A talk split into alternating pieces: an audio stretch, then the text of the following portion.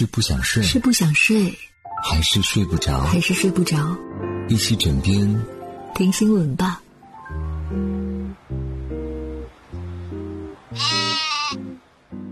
Hello，你好，我是婷婷。今天晚上用五分钟时间和你聊聊身边事。要说今天什么事在朋友圈刷屏，那一定是年度账单。今天支付宝年度账单出炉了，为了让大家度过愉快的周末，特意选在周一发布。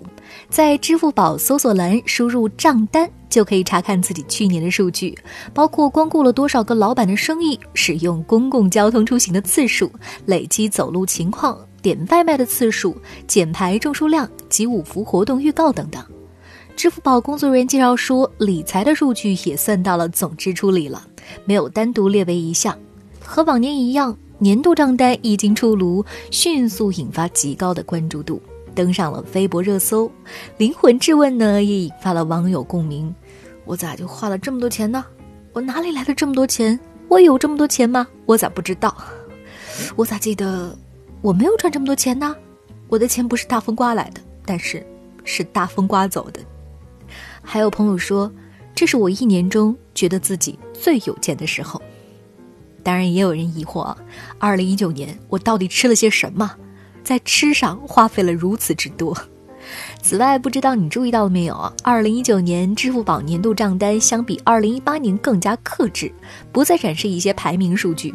支付宝工作人员表示，支付宝对隐私的保护越来越注意。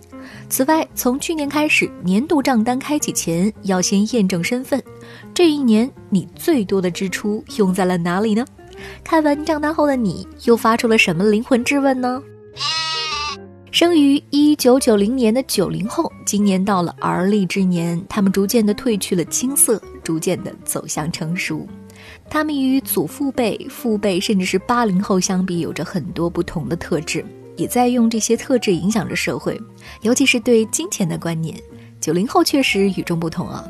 近期一篇文章用漫画的形式描绘了以九零后为代表的年轻人的消费观，着实引人深思。八百块的衣服可以买，八块的运费不行；超市购物一大堆可以买，两毛钱的购物袋不行；在外吃饭上千可以。外卖没有错购满减就不行。看到这些总结啊，有时候会让人觉得捧腹大笑。在买与不买之间，总是存在了一些反差萌。但这说明了九零后的消费观确实与众不同。追求精致的生活，钱不钱的只是在次要的位置。与父辈不一样的观点是，从来不会委屈自己。虽然挣的可能少，但是生活呢，必须要过得精致。